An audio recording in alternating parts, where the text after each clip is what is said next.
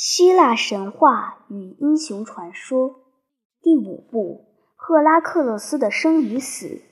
三、赫拉克勒斯的选择上。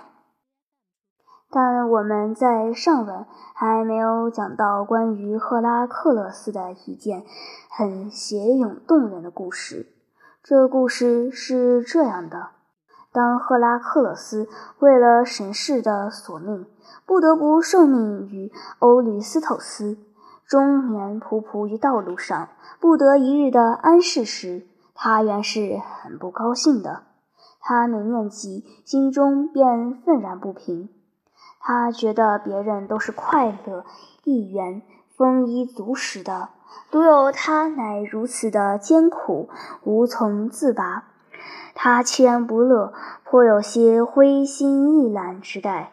有一天，他又受欧律斯托斯之命，为他办了一件十二件中之一件难办的工作。他在烈日之下奔波着，身体上都渗着苦汗，便坐在路旁，不禁又想起来这些事。这条路的前面有两条支路，沿途无林荫，更远于人居，四面沉寂异常。突然的，当他懒懒地抬起了他的眼来时，他看见两位妇人各从一条路上向他走来，他俩都是娇美动人的。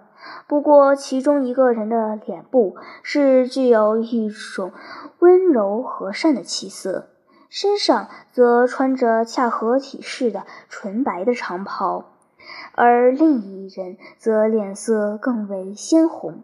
他的双眼射着热烈而不定的视线，从他的肩上披下了柔软的袖袍的长翼。他的秀丽的身体隐约可见，他以迅速而热情的步伐抢先走到赫拉克勒斯面前，已站得头一个开颜的地步。他对赫拉克勒斯说道：“我知道，啊，担负了许多苦涩与忧郁的人，你心上是自己积愁着，且知道你正彷徨于中途。”不知何事而可，那么你且随我来吧。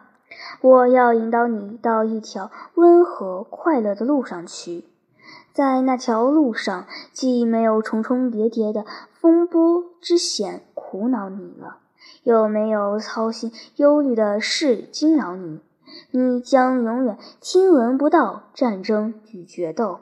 疾病与痛苦永不会降临到你身上来，但你将终日的坐在盛宴的席上，静听着行行歌者的唱诵。你永不会缺乏了晶莹的美酒、柔软的衣袍以及愉快适体的床榻。你也将不会没有恋爱的快乐的。为的是女郎们的亮晶晶的媚眼，将会温和地落在你的身上，而他们的歌声也会在柔和的黄昏，群星熠熠在天的时候催送你入睡的。赫拉克勒斯说道：“你允许给我那么多快乐的东西，夫人，但我却是为一个硬心肠的我的朋友。”你可以称我为快乐的人，但他们以爱眼在我身上的，却给我以恶名。他们的话是虚伪不可信的。于是，其他的一位妇人开言道：“啊，赫拉克勒斯，我也是很明白你的境遇与你所注定的运命的，且知道你是怎样的从孩提时代便已辛勤劳苦的了。”所以，我想你将给我以你的爱，为的是，如果你跟随了我走，那么将来的人们便会津津地谈到你的功绩，而我的名字也将更为高扬着了。但我却没有甘言蜜语来欺骗你，没有工作绝不会得到好果，没有辛苦，也绝不会挣得伟大的名望的。如果你要求地上的果子，则你必须耕种它，灌溉它；如果你要得到不死天神们的福佑，则你必须用祷词与祭品来到他们之前。如果你要求人们的爱好，则你也必须为他们做些有益于他们的事。于是，另一位妇人插了进去。说道：“你看，赫拉克勒斯，艾莱特要引导你到一条皮虎的长途上去，但我的路却是扩大平坦，极快的，便会领你到快乐的所在的。”但艾莱特的双眼却蕴着恼怒，厉声地答他道：“啊，你这坏人！”对于不知道怎样错工勤力的人，你给的是什么好东西呢？且你还能感觉到什么快乐呢？你在没有渴而思饮之前，便痛饮着美酒；你在没有饥而思食之前，便滋谈着美食。虽然你也在倍数的不朽的神道中。哪怕那天神们将驱逐你于天堂之外，地上的圣人们也将讥嘲你了。当一个人的欣赏不自禁地赞颂他时，那才是一切声音中的最甜美可爱者。然而你却不闻。当一个人羡慕地望着他的伟大的工作时，那才是一切眼光中最温柔动人者。然而你却未见那些匍匐于你之前者，皆是些老年便柔弱不惊、老尽皆凄楚难堪的凡庸下流的人们。但我在天上，则和天神们同往。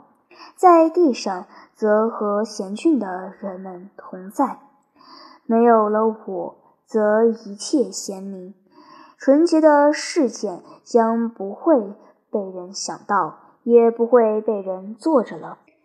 我是比之一切他神都更为天神们所敬重的；我是比之一切他人皆更为爱我的凡人们所崇拜的。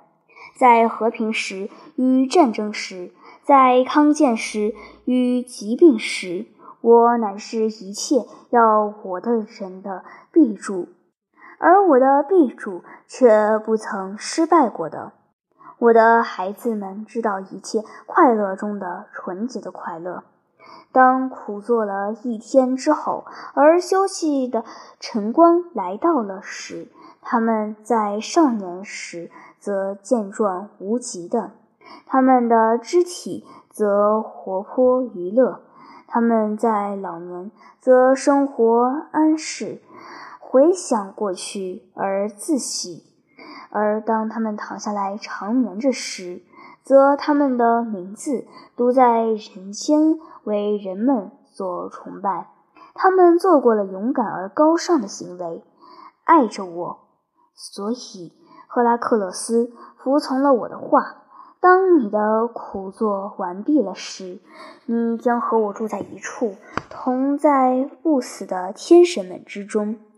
于是赫拉克勒斯低下了头，侍从他的劝告。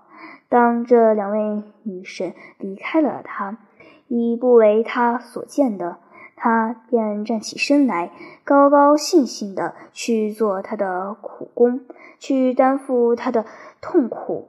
他知道自己该选择哪一条路走去。从此以后，他再不愁闷地埋怨着了。十二件伟大的工作虽已完成，而他的威名便也远震于希腊全土，无人不知，无人不晓。